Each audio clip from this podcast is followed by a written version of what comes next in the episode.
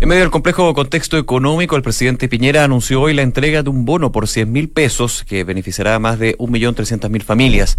Ayer el gobierno presentó su agenda de reactivación económica y protección del empleo con un costo de 5.500 millones de dólares.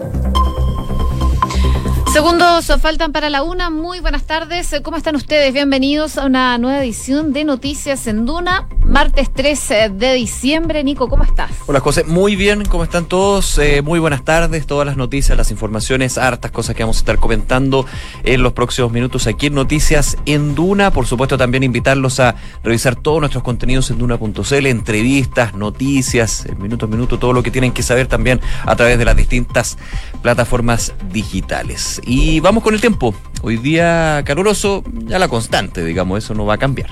No, no va a cambiar. A esta hora hay 27 grados, llegando a los 28. La máxima va a llegar hasta los 29 el día de hoy, así que podría aumentar ahí eh, la sensación de calor durante el transcurso de la jornada, pero no va a superar los 30 grados, algo que por supuesto siempre se agradece. Ya a partir de mañana las máximas van a estar en torno a los 31 grados de temperatura y va a estar totalmente despejado. Si nos vamos a Viña del Mar y Valparaíso, en estos momentos registran 19 grados. La máxima va a llegar hasta los 20. Se espera nubosidad para durante toda la jornada del día de hoy. Podría variar a despejado durante las próximas horas. 25 y 40 kilómetros por hora se esperan los vientos durante la tarde allá en Concepción. Y por último, les, les cuento lo que está pasando en Puerto Montt en cuanto al clima. 15 grados de temperatura, ya se alcanzó la máxima. Se espera despejado durante las próximas horas de la tarde, pero acompañado de vientos de entre 25 y 40 kilómetros por hora. Algunos datos de la UST, el Ministerio del Transporte en la región metropolitana, por ejemplo, un choque de dos vehículos hace media hora en la ruta 5 al norte, a la altura de Cardenal Caro, ocupando la pista derecha, precaución en la comuna de Conchalí. Además, hace un rato se informaba de la modificación de desvíos de Alameda al Oriente, principalmente por una marcha que va a iniciarse en los próximos minutos desde el frontis del Centro Cultural Gabriela Mistral. Uno entendería que es una marcha autorizada por esa información. La columna va a avanzar por la calzada sur de la Alameda hacia el centro. ¿Cuáles son los desvíos? Los buses van a ir por Avenida España y el resto de los vehículos por Manuel Rodríguez. Eso por un lado son desvíos que ya están funcionando. También ojo en eh, lo que sucedió hace tres horas aproximadamente, un accidente con vehículo volcado en la autopista Los Libertadores en dirección a norte antes del peaje Las Canteras. Así que atentos también a quien le toque ir por esos lados. Y en general, todo bastante tranquilo en las calles de Santiago hasta el minuto, con gestión y taco en algunos puntos ya característicos de la capital. Donde no está tranquilo es en Valparaíso. Ahora hay una marcha que avanza por Viana a la altura de Sucre en dirección a la costa. Está el tránsito temporalmente suspendido, así que busquen vías alternativas porque se está generando bastante congestión. También se destaca un microbús en Pana en la pista derecha de Avenida España al llegar a Caleta En dirección al puerto. Llaman a tener precaución pero eso fue hace un par de horas, así que probablemente ya está solucionado. Pero ojo, eso sí, con esta manifestación en Viña del Mar por Viana, a la altura de Sucre, en dirección a la costa. Y en cuanto al Bio Bio, la UOCT dice que en Concepción, en eh, angostamiento de una vía por trabajos de personal de ese bio, en Avenida 21 de Mayo, frente a la Vega Monumental hacia Hualpén, ya van a preferir vías alternativas. Y ojo, que Concepción se va a quedar eh, sin agua potable por un rato producto de estos trabajos que están haciendo. Es bio, eh, producto de la rotura. Em, de, de, cómo se llama de la de una matriz, de agua que está generando bastantes problemas. Así que precaución con eso porque en Concepción bueno se va a cortar eh, el agua potable pero también destacar que se están generando trabajos que podrían generar también problemas en cuanto al tránsito una de la tarde con tres minutos revisamos las principales informaciones en los titulares. El presidente Sebastián Piñera anunció un bono de 100 mil pesos para las familias más vulnerables. En el marco de una actividad en la comuna de Maipú, el presidente detalló que este bono irá en beneficio a 1.336.000 familias chilenas, es decir, unas 6 millones de personas. El ministro Ignacio Briones anticipó un noviembre económico malo y admitió que no es descartable una recesión. Esta mañana aquí en Duna, el titular de Hacienda enfatizó que el plan de reactivación anunciado ayer, que tiene el foco puesto en la protección del empleo, la reconstrucción y la reactivación, justamente apunta a anticiparse a esa probabilidad. El ministro de Justicia dijo que el Comité Asesor de Derechos Humanos presentará un informe sobre las actuaciones de carabineros el 20 de diciembre. Hernán Larraín manifestó que el trabajo de la instancia comenzará analizando el informe que emitió Human Rights Watch, donde se advirtieron graves violaciones a los derechos humanos por parte de la policía uniformada. Los resultados de la prueba PISA, que realiza la Organización para la Cooperación y el Desarrollo Económico, demostró que los escolares chilenos son más fuertes en lectura y su resultado más bajo es en matemáticas. En comprensión lectora alcanzaron 452 puntos, consolidando un alza de 40 puntos en las últimas dos décadas, mientras que en matemáticas se advierte un estancamiento. Esbio confirmó que 12.700 clientes serán afectados por un corte de suministro de agua potable tras la rotura de una matriz en Concepción. La emergencia afecta a sectores de la capital de la región del Biobío y también de Talcahuano y Hualpén. Durante este fin de semana finalmente se va a cerrar la ruta 68 para facilitar el desplazamiento de los peregrinos al santuario de los Vázquez. Mientras tanto, carabineros de otras unidades del país van a reforzar el contingente local sin descuidar la protección del orden público por las manifestaciones sociales. En Noticias del Mundo, el presidente Donald Trump dijo que sería mejor esperar hasta después de las elecciones de 2020 para cerrar el acuerdo comercial con China. El mandatario de los Estados Unidos reveló que Beijing quiere acelerar la firma del pacto, pero que él nos ha puesto una fecha límite para concretarlo. Estados Unidos impondrá aranceles de hasta el 100% a productos franceses en respuesta a las tasas a tecnología norteamericana. La lista de artículos de ese país europeo sujetos a esos gravámenes incluyen 63 categorías diferentes con un valor comercial aproximado de 2.400 millones de dólares. Carlos Mesa anunció que se va a presentar nuevamente a las elecciones presidenciales de Bolivia. El ex mandatario de ese país se cree que los comicios se van a llevar a cabo probablemente en el mes de marzo o abril del año que viene. Y tras 20 días en alta mar, Greta Thunberg desembarcó en Lisboa rumbo a la COP25 en Madrid. La joven fue recibida por activistas portugueses y pasará el día en territorio luso antes de tomar el tren rumbo a la capital española. Y en el deporte, Johnny Herrera deja definitivamente la Universidad de Chile. El portero quiere seguir jugando y buscará una opción en otro club. Sin embargo, también tiene una carpeta, mm, la oferta de los laicos de asumir un cargo administrativo en el CDA. Y la Subtel, la Subsecretaría de Telecomunicaciones, ofició al canal del fútbol y a los operadores para que informen acerca de eventuales descuentos y medidas de compensación para sus abonados. El organismo explicó en un comunicado que esta decisión se basa en la decisión del Consejo de Presidentes de la NFP para dar por terminado de forma anticipada la temporada de fútbol nacional. Una con seis minutos, partimos revisando las principales informaciones que marcan esta jornada. Lo anunciábamos en la mañana temprano, ayer también durante la noche.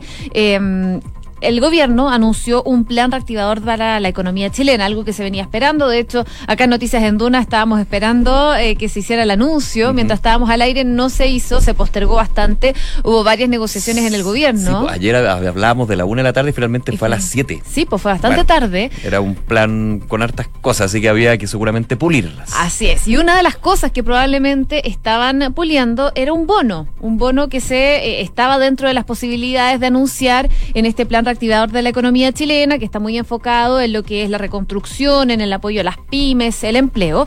Eh, y finalmente este bono no fue anunciado con este plan, sino que fue anunciado hoy día en la mañana por el propio presidente Sebastián Piñera. El gobierno va a enviar un proyecto de ley para entregar un bono en promedio va a ser de 100 mil pesos para las familias del país. Y en el marco de una actividad en la comuna de Maipú fue cuando el presidente detalló este anuncio y dice que este bono va a beneficiar a 1.330 mil familias chilenas, es decir, unas 6 millones de personas. En eh, momentos en que la economía flaquea y empiezan a sentirse con fuerza los efectos del empleo, el desempleo, el em, jefe de Estado calificó esta medida como un alivio, considerando también que muchas personas se han quedado sin trabajo durante este mes de noviembre.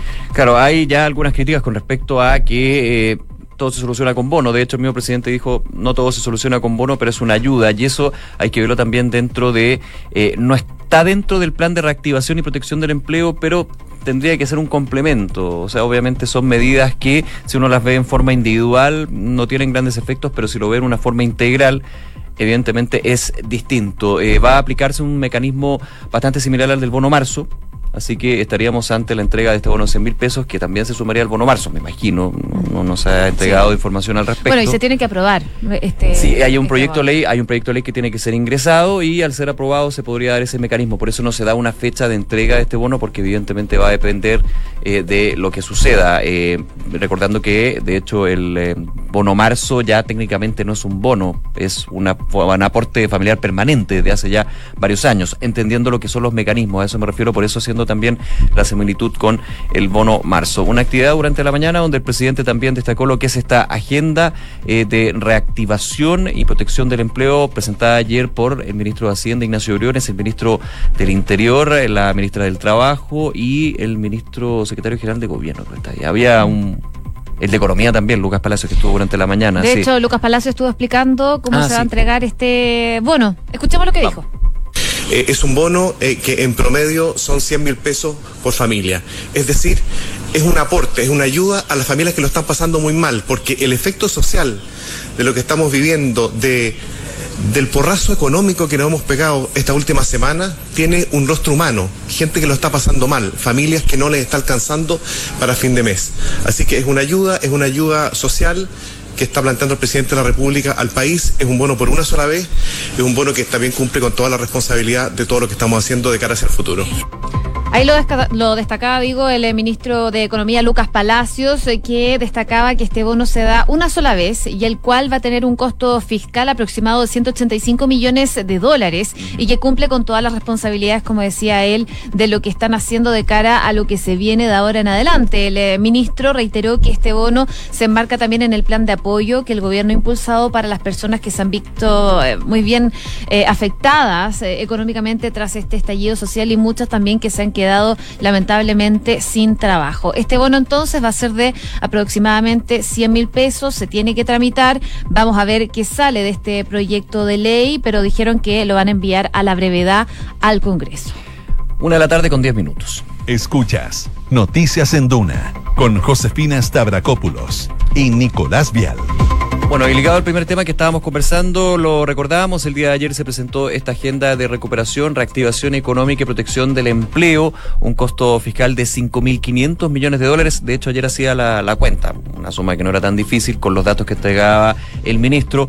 Eh, la agenda de reactivación, 5.500 millones de dólares. La agenda social, 5.000 millones de dólares. Es decir, 10.500 millones de dólares solamente en estas dos agendas. Y también ayer, de hecho, al inicio... Eh, del detalle que entregaba el ministro Briones, el ministro de Hacienda, eh, daba una cifra que era bien preocupante, una rebaja de la proyección de crecimiento de la mirada económica por parte del Ministerio de Hacienda ya rebajando a un 1,4%, un 1,4% el crecimiento para este año y también recortando la proyección para el 2020 entre un 1 y un 1,5. Así que esa es la cancha en la que se va a jugar esa es la cancha en la que se va a jugar si no hay ningún cambio positivo. Hay desgraciadamente más eh, señales negativas que pueden dar eso y por eso también el gobierno señalaba ayer que está esta eh, agenda que busca proteger el empleo, por ejemplo, que fortalecer el seguro de cesantía. Hay algunos puntos, pero quizá el más relevante es una dinámica que ya se aplicó para el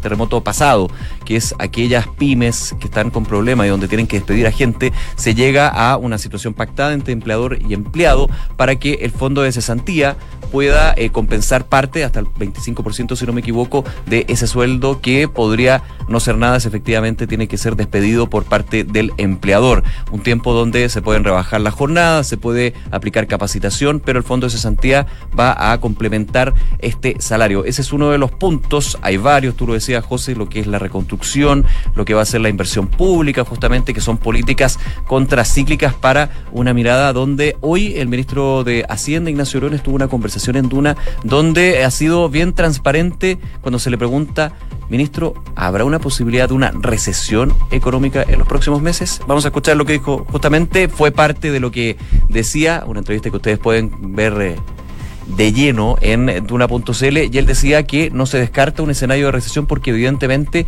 el ciclo económico es muy negativo y la situación de aquí para adelante es muy complicada. Ya cuando el día de ayer les comentábamos aquí en Noticias en Duna este IMASEC de octubre que cayó un 3 3,4%.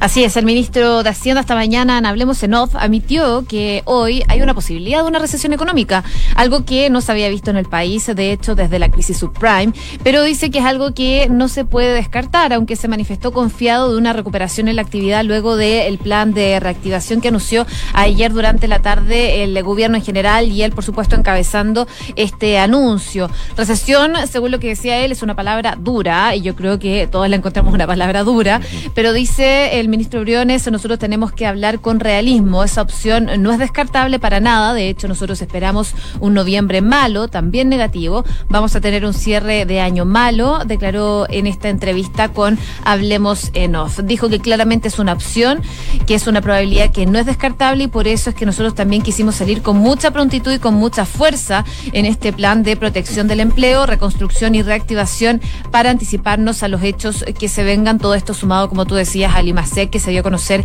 el día de ayer, que se desploma un 3,4% en octubre y estamos también a la espera de lo que vaya a ser noviembre, que yo escuchaba ayer a varios analistas económicos diciendo, bueno, va a ser peor, pero ¿cuánto peor? Y vamos a los temas más sensibles, porque claro, uno se puede quedar con la actividad económica, donde la minería por lo menos creció un 2%, pero el sector no minero eh, cayó un 4%, y esto está considerando desde el 18 de octubre, el viernes 18 de octubre, es decir, la colita de octubre fue lo que finalmente hace que el IMASEC cayera 3,4%. Uno dice, ¿qué va a pasar en noviembre? Hay algunas miradas positivas, optimistas que dicen, bueno, pero la situación más violenta, constante, fueron en octubre. Después de noviembre, por lo menos, comenzamos a pararnos de a poquito, trabajando mediodía, pero igualmente va a considerar un mes completo, un mes completo de media máquina que ha enfatizado el ministro de Hacienda Ignacio Briones. Cuando el país está funcionando a media máquina, todo funciona a media máquina.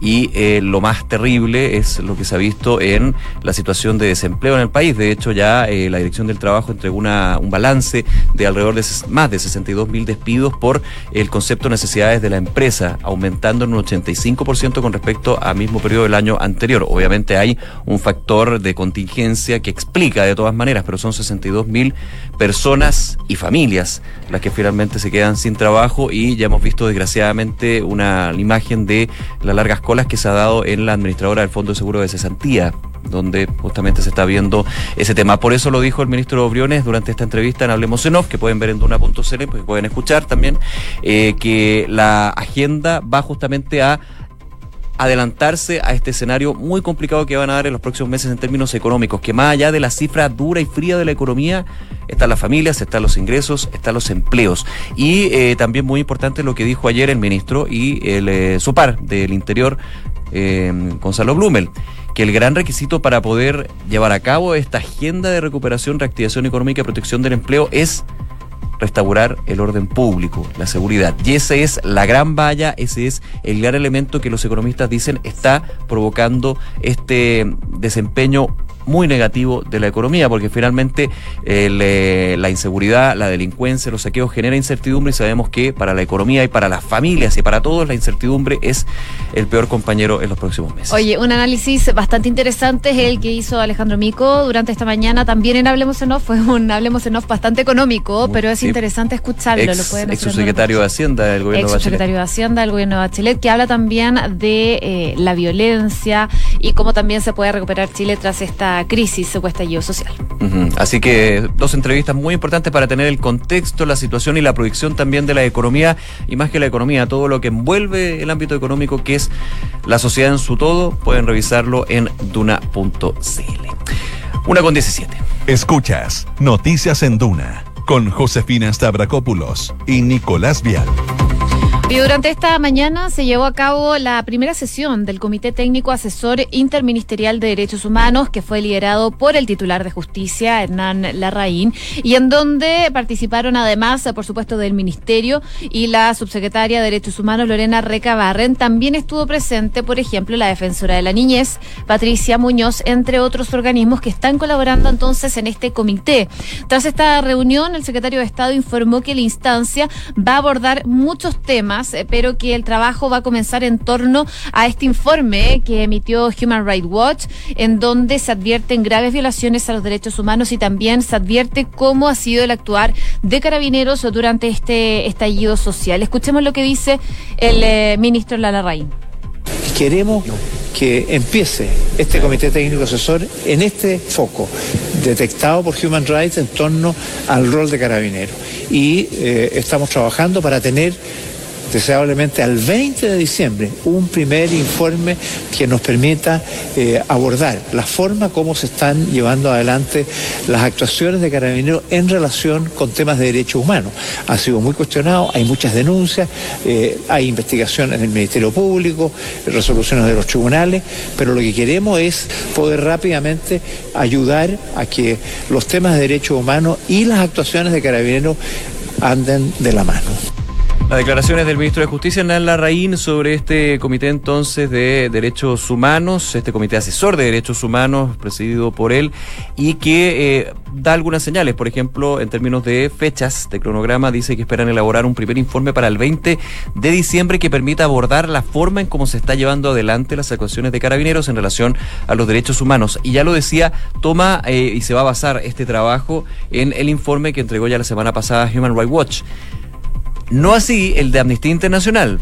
¿Por qué eran ustedes? Porque el gobierno rechazó voy a citar, categóricamente el informe que entregó Amnistía Internacional y se generaron una serie de críticas. No así un tono totalmente distinto con el que se dio cuando eh, se entregaron declaraciones por parte del gobierno sobre el informe de Human Rights Watch, donde eh, no se habla de una violación sistemática de los derechos humanos y no se habla de una orden, por así decirlo, para, para hacerlo bien en simple, porque evidentemente es un informe bastante más complejo lo que estoy diciendo yo, pero que apunta a que aquí hay errores, errores graves por parte de las fuerzas policiales, por las autoridades de las fuerzas policiales y por sobre todo protocolos o ausencia de protocolos que no se han llevado a cabo. Eh, daba, por ejemplo, eh, el punto de los balines, que ha sido uno de los grandes temas. Hablaban de que aquí había una instrucción a eh, miembros de fuerzas especiales que duraba dos semanas y que la distancia entre la escopeta antidisturbios y la otra persona al otro lado, digamos, era más bien al voleo no había una medida práctica, científica. Entonces hay varios elementos que van a tener que ser tomados en cuenta por este comité asesor para lo que también estamos esperando. ¿ah? Recordemos que cuando se entrega el informe de Human Rights Watch, el ministro Blum, no, la, la subsecretaria de Derechos Humanos, eh, anunció que se había pedido a eh, Carabineros, al general director Mario Rosas, que entregara en una semana un informe con la revisión de los protocolos que está aplicando Carabineros en las manifestaciones. Eso era una semana, así que de los próximos días deberían haber novedades al respecto. Oye, en todo caso, el informe de Human Rights Watch no va a ser el único que va a ser analizado en este comité. Van a ser analizados los informes internacionales que se vayan generando durante los próximos días, pero en el fondo el primero en analizar era este, y que estaba muy enfocado a lo que es la labor de carabineros. En este comité eh, no solo les contábamos está, por ejemplo, la subsecretaria de Derechos Humanos, Lorena Recabarren, el eh, ministro de Justicia, Hernán Larraín, sino que también varias organizaciones eh, como el INDH. Em, la Defensoría de la Niñez, eh, Carabineros, Desarrollo Social, Express, Interior, varios eh, ministerios, incluido también, por ejemplo, el Sename, así que son varias organizaciones los que van a ir analizando en este comité los informes que se vayan emitiendo a nivel internacional sobre nuestro país y la crisis social que se vive. Una de la tarde con 22 minutos. Escuchas Noticias en Duna con Josefina Stavrakopoulos y Nicolás Vial. Vamos a otro tema, vamos al mundo porque hay dudas con respecto, esto es como de perogrullo, pero bueno, a la guerra comercial. Así es, el presidente Donald Trump ha dado declaraciones a la prensa el día de hoy desde Reino Unido, recordemos que está allá, y básicamente lo que dijo fue que él no tenía una fecha límite para firmar este acuerdo con China en cuanto al fin de la guerra comercial y que él pensaba que lo mejor de alguna forma era firmarlo después de las elecciones del año 2020. Dos puntos. Primero dice, no tengo apuro, eso es lo que da a entender en su estilo el presidente de Estados Unidos. Y segundo, da por hecho de que va a ser reelegido a fines de 2020. Claro, porque, si no, lo tendría que firmar otra persona si no sale electo. Claro, entonces da esas dos señales. Bueno, la, primera es muy esperable, la segunda también, parte de lo que ha sido, pero es que, es que es contrasta mucho con lo que comentábamos hace un mes y medio, dos meses, cuando ya había mucha cercanía a una primera fase de acuerdo por parte de las dos primeras eh, potencias mundiales. Recordemos que en ese minuto, de hecho, se informaba desde el Salón Oval el propio presidente Donald Trump que se estaba muy cerca de un acuerdo, de una primera parte para poder ir eh, terminando esta guerra comercial entre China y Estados Unidos que ha tenido efectos globales y que podría haber sido firmada aquí en Chile, la PEC que Ah, ya, iba a ser acá. Iba a ser, ya fue, podría haber sido, ya pasó. De hecho, ya estamos en la COP, imagínate, era primero APEC y COP. Pero bueno, independiente de eso, hace un contraste con lo que fue en algún minuto el estar muy cerca, que lo comentamos acá, José, muchas veces, no era nada nuevo, porque durante todo el 2019, como que tira floje, tira floje. Eh, y eh, ahora el presidente Trump dice, bueno, yo no tengo mucho apuro y claramente yo voy a seguir voy a seguir siendo presidente, así que podemos conversarlo en su minuto.